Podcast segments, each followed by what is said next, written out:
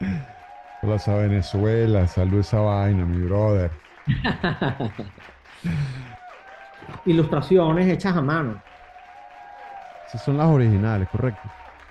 Las originales, sí, las originales originales.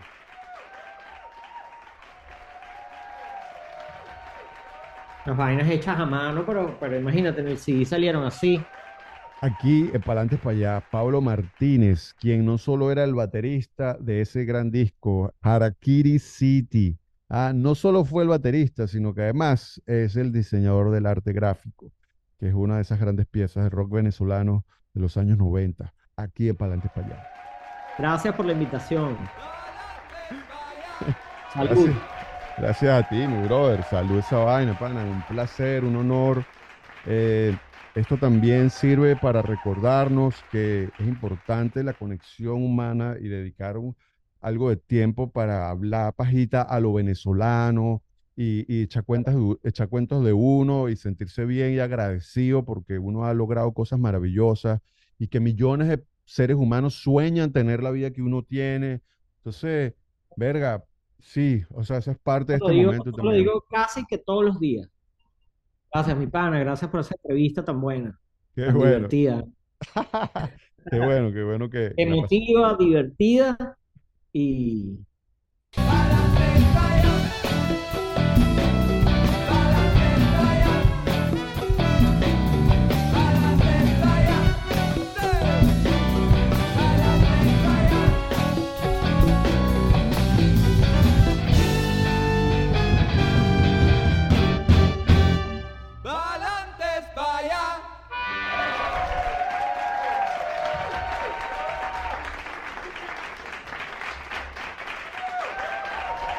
Y así mismo es, mi gente bella, pues resulta ser y acontece que hoy estamos aquí muy contentos porque nos visita directamente desde la ciudad de Madrid, España, un invitado muy especial.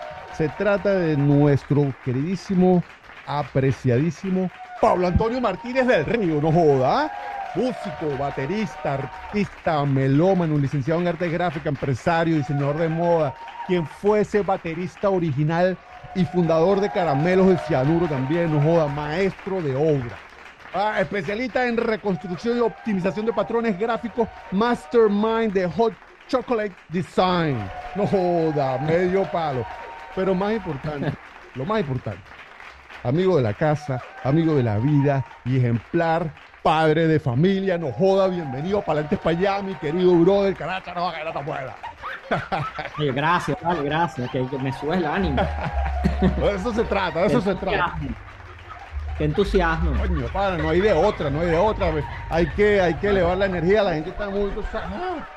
pero no hay una crisis, aquí estamos para adelante para allá. Mira, a ver, Pablo, por favor, háblanos un poquito de tu niñez, esa ciudad donde naciste, esa urbanización donde creciste, esos colegios con que echaste vaina, si querías ser pelotero, qué, qué era lo que estaba pasando ahí.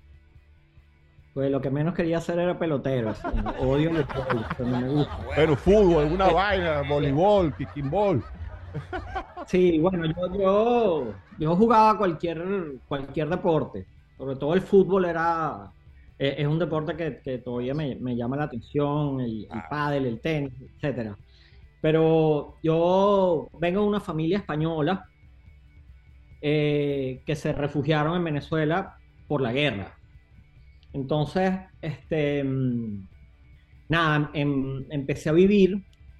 Eh, mi padre era, artista, era pintor, y, nada, bueno, o sea, me, empecé a pegar en esa, en esa cosa con él, tenía, tenía esa, esa, esa, esa vena artística marcadísima en, mi casa, ¿no? Eh, yo vivía por los Rosales, en una, en una casa allá en Los Rosales. Eh, tuve una infancia mega feliz.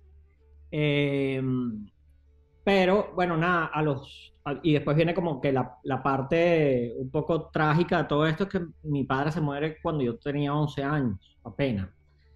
Entonces, bueno, ahí empieza un poco la, la, a moverse el, el, barco, como dicen. Eh, bueno, y eso me pegó, me pegó muchísimo, ¿no? porque al final él no pudo enseñarme a pintar nada.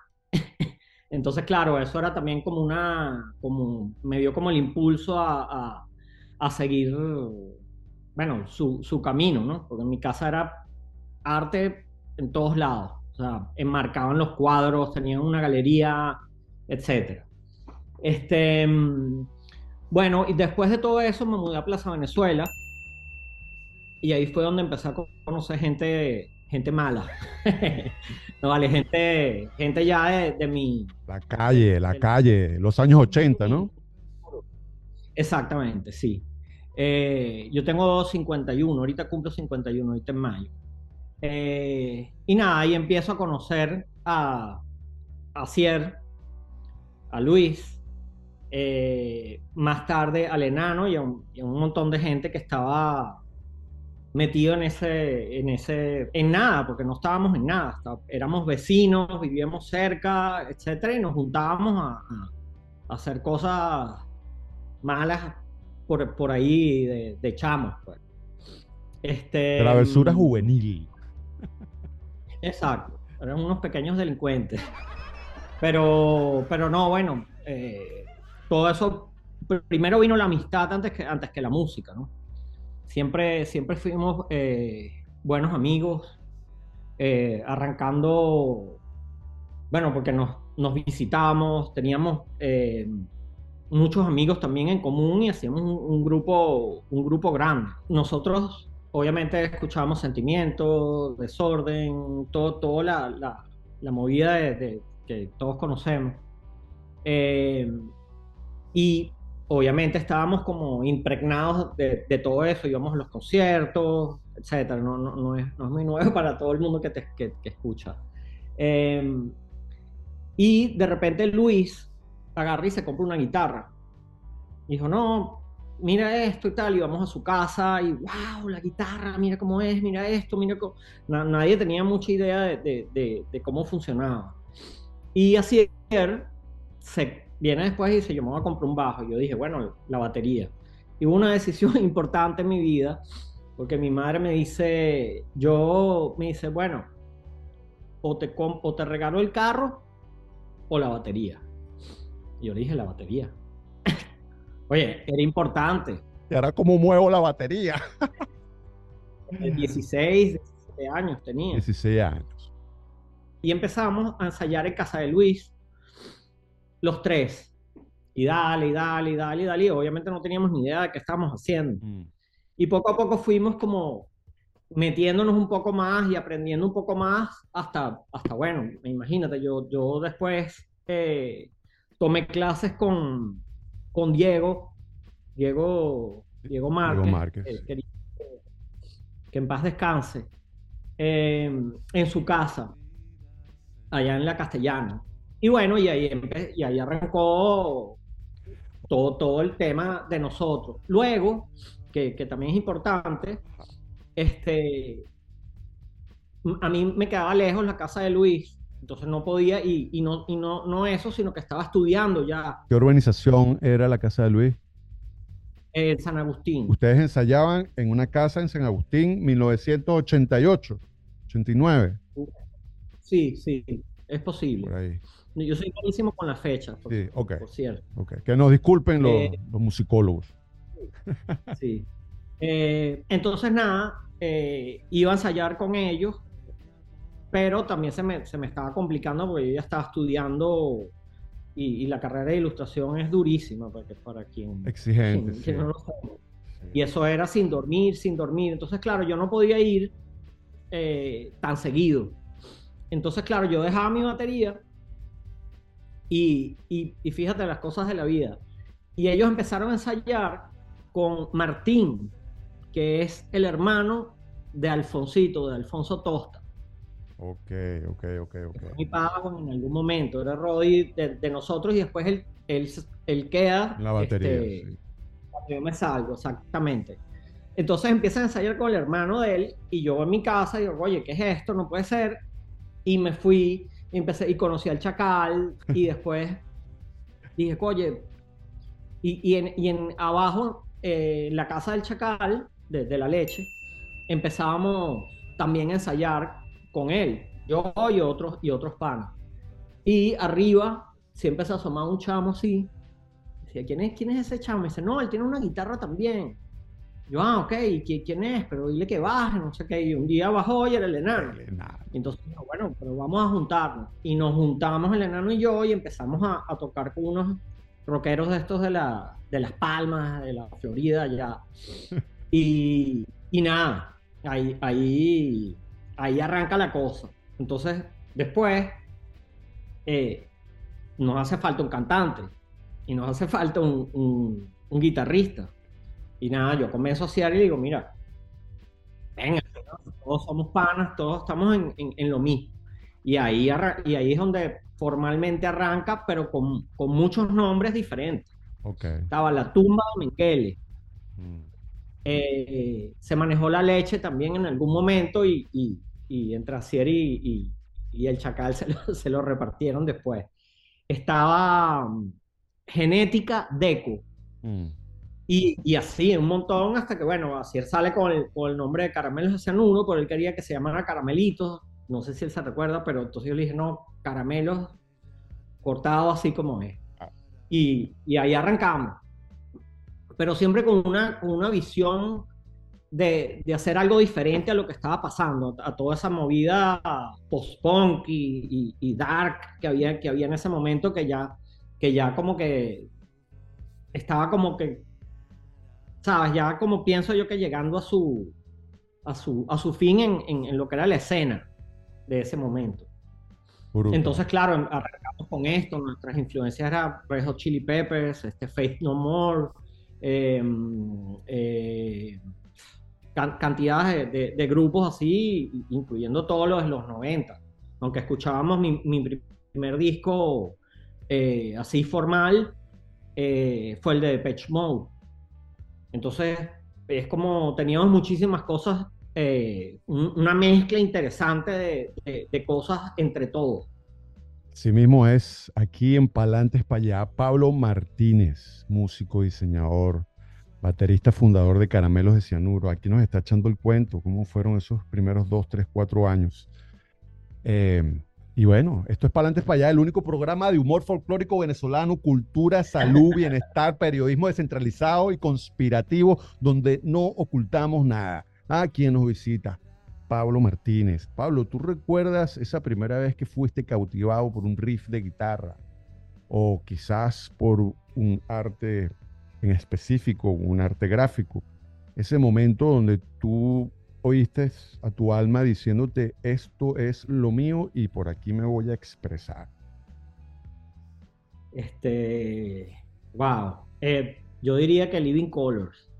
Coño, tremendo. Todo eso como Vernon Reed. o sea, oh, me gustan las cosas así atravesadas.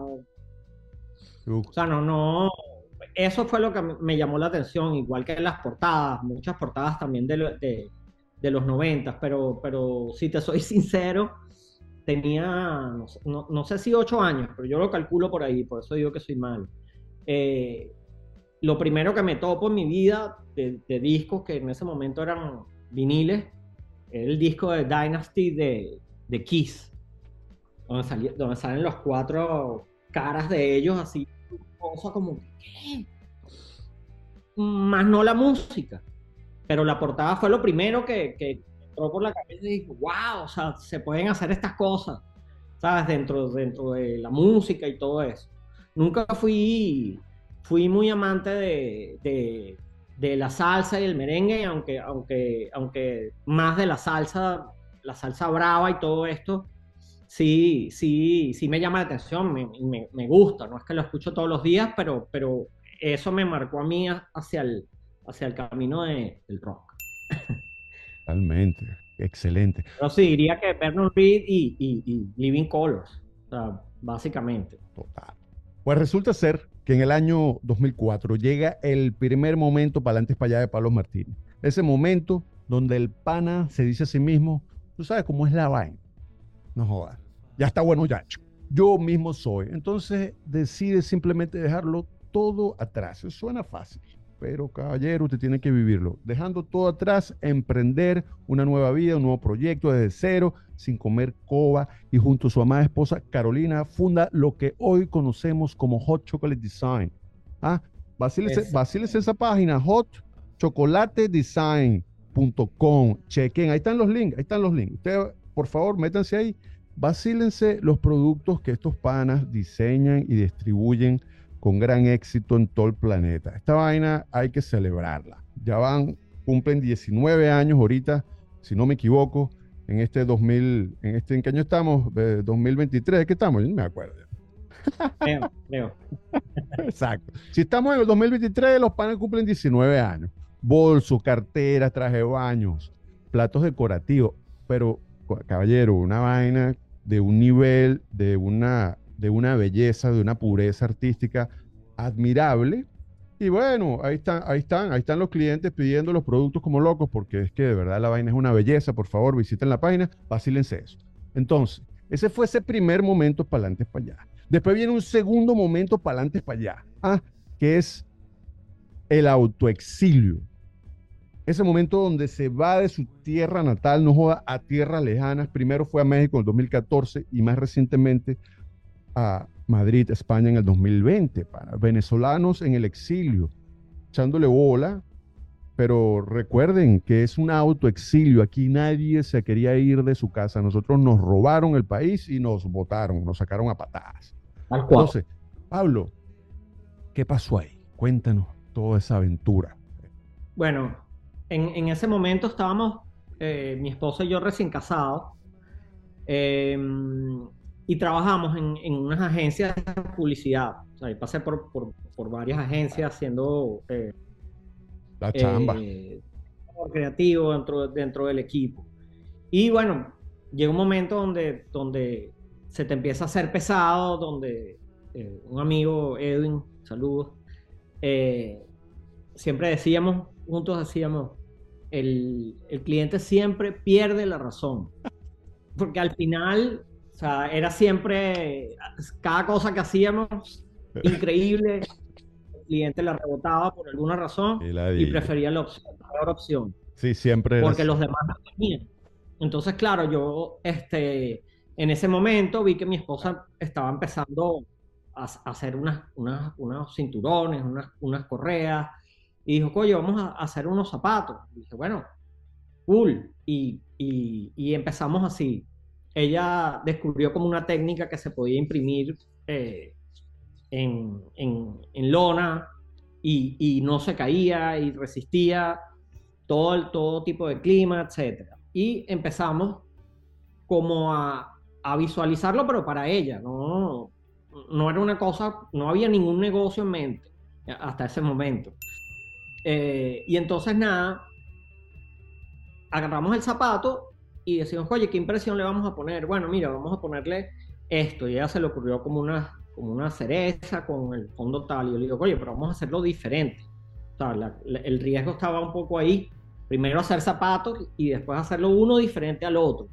Que habían eh, varias, varias compañías que, que, en ese momento hacían cosas así.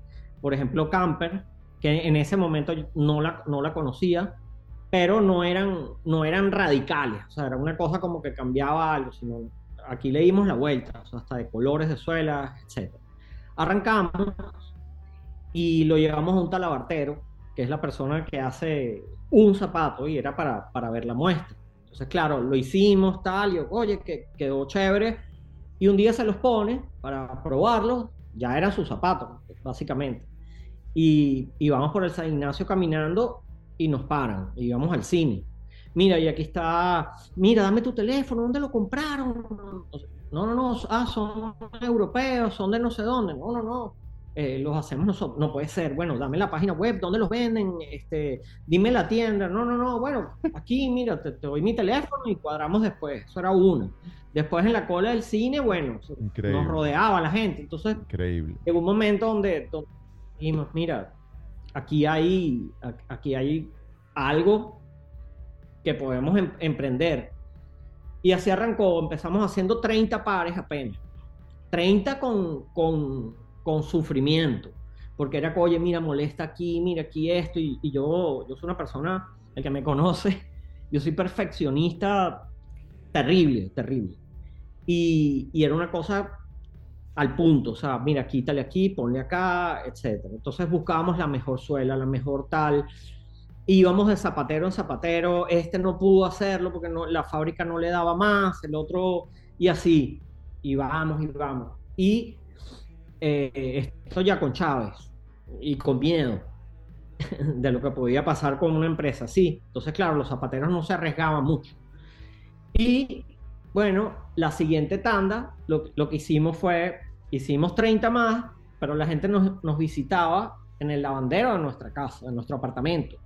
Habíamos, allá por, por Altamira, habíamos alquilado un apartamento y la gente iba al lavandero a ver las cosas que teníamos. Entonces montamos como un, como un lugar donde estaban todos los zapatos, etc. Y así arrancó. Increíble. Y eh, mi suegro nos decía, pero ¿por qué ustedes no, no, no montan los zapatos en, en, internet? Y eso, claro, para nosotros en ese momento y en Venezuela era raro comprarte un par de zapatos por internet sin probarte. Claro. O sea, yo, yo a, a, mí me cuesta. Y nada, y arrancamos. Y eh, lo montamos en la página web y la broma fue o sea, pedidos y pedidos. Y dije, bueno, vamos, vamos a tener que, que montarnos y ya eso era un compromiso, porque comprabas telas para eso, comprabas todos los adornos, las suelas, el material, todo, pero de repente faltaba la pega. Entonces dices, ¿qué hago? Entonces ahí es donde llega eh, el momento de, internacionalizarse o fabricar afuera. Entonces, este, buscando quién, porque era inminente, la, la, la, la producción ya no, ya no se podía hacer. De hecho, no podías exportar Ah, se volvió mierda esa Volvieron. Sí. O sea, un producto nacional y no podías exportarlo. Sí. Entonces, imagínate tú la, la, la, tristeza, porque tú dices, bueno, lo vendo aquí, pero no puedo exportar, que es algo que le, que le aporta muchísimo al país. Claro. Y esta gente, como ya sabes, es así. Te cobraban más de lo que te, de lo que te costaba. Sí, sí, sí. Meterlo afuera, imagínate. Entonces, nada, recurrió una gran amiga mía, Ana Montoya, bueno, tienen 10.000 contactos y llegamos como un, como un acuerdo o como una especie de negocio para eh, que ellos nos proporcionaran eh, una persona que, que, pudiese fabricarnos afuera. Y ahí arrancamos a vender afuera. Y bueno, nada, ahí podemos decir que, que nos tranquilizamos. Y entonces ahí ya la cosa agarró. Está con nosotros aquí en Palantes para allá el músico, empresario y diseñador Pablo Martínez. Pablo, ¿extrañas algo de Venezuela? Oye, sí.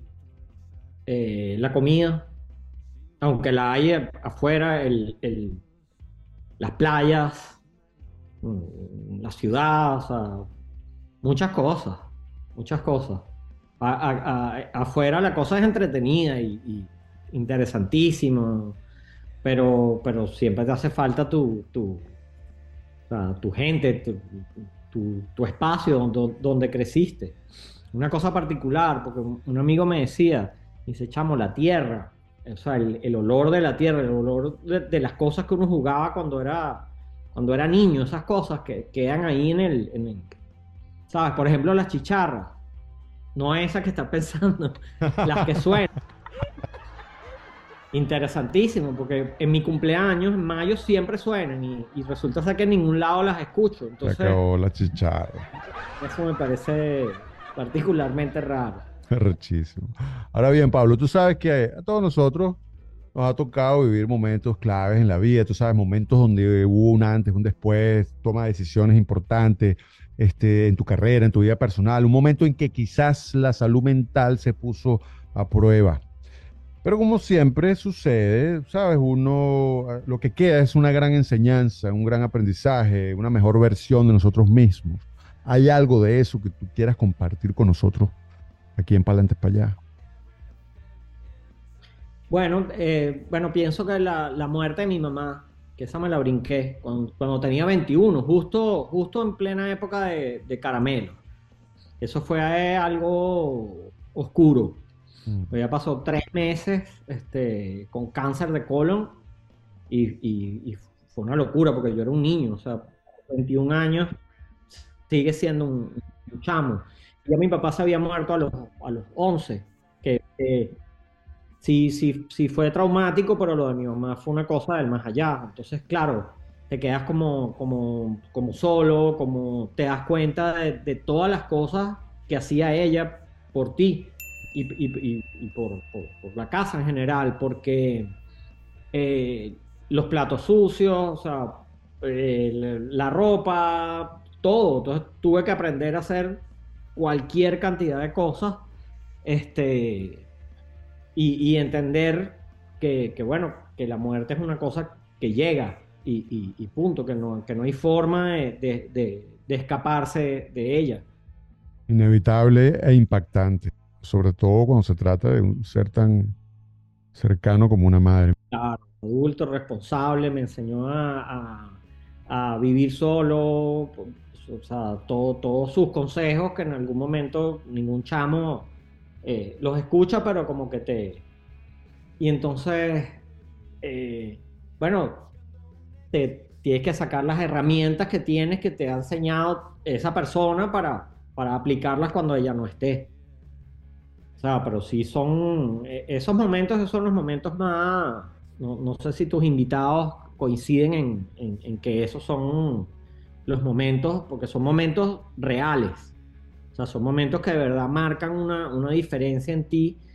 Y, y bueno, el, tema de creer en la familia, el tema de, de, de hacer las cosas bien, ¿sabes? De, de mantener tus amistades, etcétera. Mu- mu- muchísimas cosas que, que te hacen ser la persona que eres hoy, buena o mala.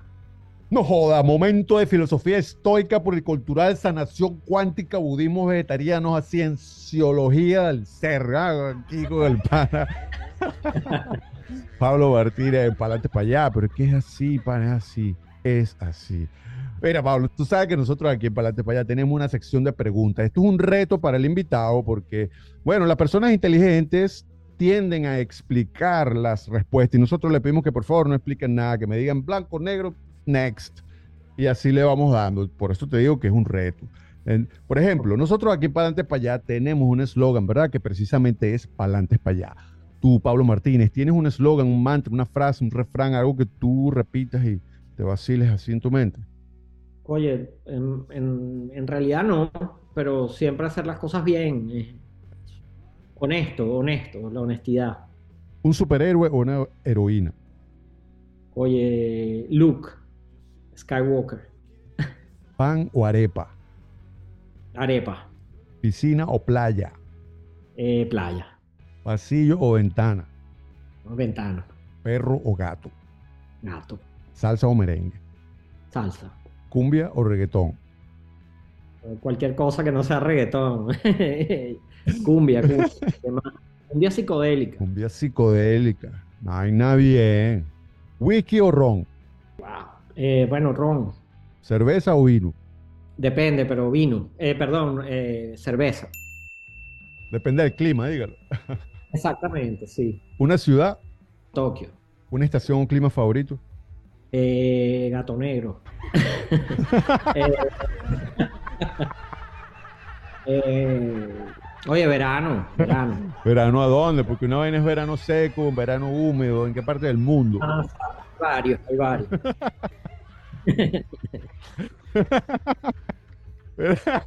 Birra para que se acabe ese verano. Muy bien. Mira, una red social.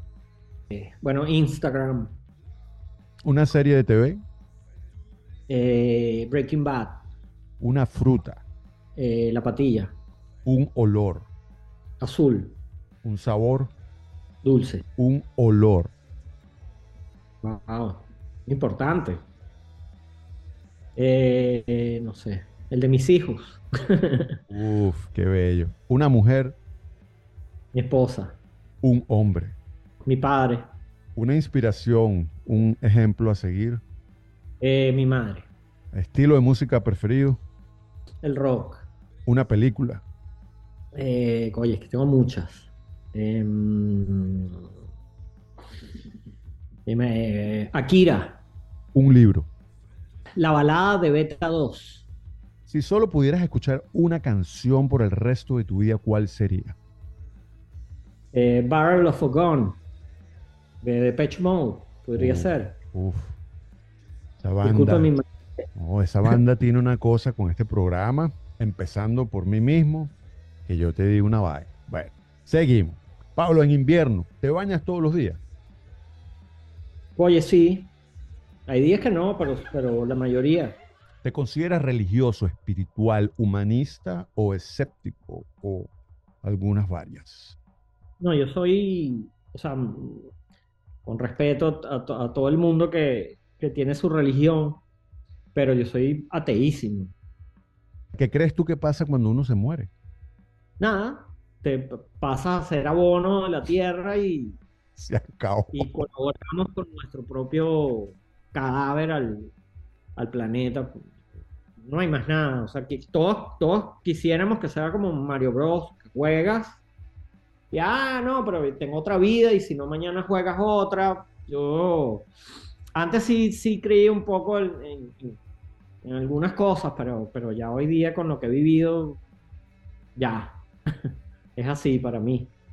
No joda, momento de inefable e inconmensurable aticismo, bonomía, alacridad y locomía que párate para allá con nuestro, nuestro invitado especial, chicos. ¿no? Pablo Martínez, vale, qué vaina tan buena. Bueno, señores, ahí están los links. Párenle bola a la vaina porque van a tripear con estos productos de primera línea, calidad, diseño, acabado. No, no, no, no. No tiene nombre. A mí no me está pagando por esta cuña. Vaya, va- vaya a la aclaratoria. Después hablamos. Mira, Pablo, ya estamos aquí en el momento que toda, toda la, aquí la audición, toda la noche se, se vaciló esta entrevista porque vi- sabe que viene el momento, no joda, que todo el mundo está esperando, que es el momento de me caso, me cojo para el exilio. Yo te voy a nombrar a ti tres personajes. Tú, por favor, me vas a decir a mí a quién te coges, con quién te casas y a quién manda para el exilio. Sin ofender a nadie, estamos todos entre pares. Kiara, Karina, Melisa. A Melissa la mandaría para el exilio, de una. No, eh, no sé si está allá en el exilio. Nadie sabe dónde está la reina del rock. Así Y ahora, y me casaría con Karina. Imagínate tú, la vida feliz. Melchor, Erika de la Vega, Acier. Oye, me casaría con Erika de la Vega. También me casaría con Acier, fíjate, pero, pero somos buenos amigos. Es, es importante. Eh, oye, a Melchor lo mandaría, coño. Melchor, por favor, pero, disculpa, pero sí, sí, sí te mando, te mando. Eso, eso. Por recargado, está recargado también. es más, es madre, Ok, ok. ¿Quieres más? No, está bien. Gaby Espino, Cangrejo, Roxana Díaz. Oye, cangrejo, te vas a tener que mandar exilio. Nadie quiere cangrejo, ¿no? Yo lo quiero, yo lo quiero. En este caso, yo creo que él haría lo mismo conmigo. Cangrejo, Gaby Espino y Roxana Díaz. Oye, creo que me casaría con Gaby Espino. Que haría lo mismo que con Roxana Díaz. Pero casado. Claro, claro, claro, claro, claro. Es que eso se sobreentiende. Exacto, entonces. ah, muy bien. No, joda, Pablo Martínez, aquí para adelante para allá no come coba, revela todos sus secretos, calcula su vaina, no come coba y dale que para adelante para allá. Muy bien, mira Pablo, ven acá. Tú sabes que en Venezuela desde finales de los años 50 se han venido formando importantísimas agrupaciones musicales. Nosotros aquí en Palante para allá le pedimos al invitado que por favor nos nombre a una. ¿A cuál nombrarías tú? Mira, si, si así de eh, cantautores, por ejemplo, Gualberto me encanta. Yo, yo escucho mucho a Gualberto. Lástima que no pude ir a un con- concierto en vivo de él. Me encanta. Alberto Ibarreto. Gualberto Ibarreto. O sea, me, me encanta. O sea, me, me, me parece de lo mejorcito que, que, que, que tiene Venezuela y que no le han dado importancia. Mm. O sea, porque bueno, primero está Simón Díaz, etcétera. Pero Sentimiento Muerto también también es un, algo que rompió bastantes paradigmas, paredes, de todo para, para el momento. Pues fue mi época, que podría haber hablado de los Impala o, se atrajo un poco más, pero, pero fue lo, eh, eh, sentimiento estuvo en mi época. Mira, Pablo, o sea que nosotros aquí para Lente Payas tenemos un premio, es el premio al orgullo venezolano. Se trata del premio Arturo Uslar Pietri. ¿ah? Es el premio que honra, realza y enaltece los valores y principios del venezolano de bien, ¿sabes? Del venezolano que aporta con su talento, dedicación, que construye, que ayuda, que es solidario, ¿ah? honesto, como tú dices, que a ti te gusta, colocando el nombre de Venezuela en alto, nacional o internacionalmente. Entonces nosotros aquí eh, al invitado en Palante para allá le, preguntamos, mire, vale, ¿a quién usted le entregaría el premio Arturo Usa Pietri? Oye, eh, bueno, yo creo que ese premio lo merece mucha gente. Eso es. A toda la gente que se ha ido, que conozco yo, por ejemplo, acá, que conocí en México, gente talentosísima, se lo daría, pero, pero yo pienso que, que por ejemplo, Valentina Quintero, es una persona que dio a conocer Venezuela, Venezuela en cada rincón y te decía exactamente qué hacer y todo este tipo de cosas, yo se lo, yo se lo daría a ella. Me parece, me parece un personaje clave que cuando uno estaba en cualquier cosa, ella ya estaba enfocada en eso y lo continuó eh, su hija también después, ¿no? Ariana, creo que se llama. No joda, premio Arturo Úrsula Pietri a nuestra queridísima Valentina Quintero aquí en Palante para allá, parte de Pablo Martínez, quien estuvo aquí con nosotros, mi pana, muchísimas gracias. Pendiente que Palante para allá. Palante para allá, eso sí. Gracias, mi pana. Un abrazo, Valde. Uh. Cuídate. Igual, mi brother.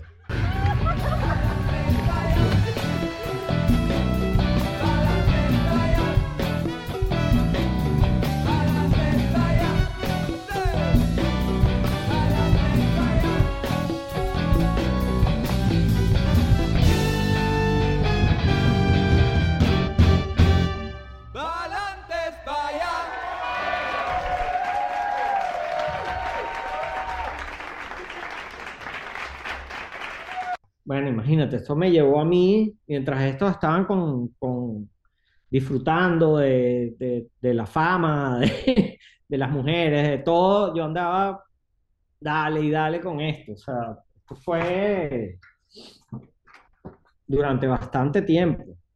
Y fue para mí un shock también el tema de, cambiar de diseñar de, vinil a CD.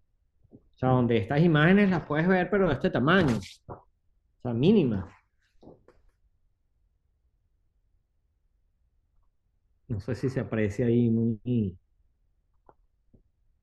Son gigantes, son una, una, una, ¿cómo se llama? Son todos con, pintura, con acrílico, eh, rotuladores, etcétera. Un montón de trabajo trabajo duro. Claro, claro, lógico. Y nada, pues era todo sobre el, sobre el concepto del disco y todo esto.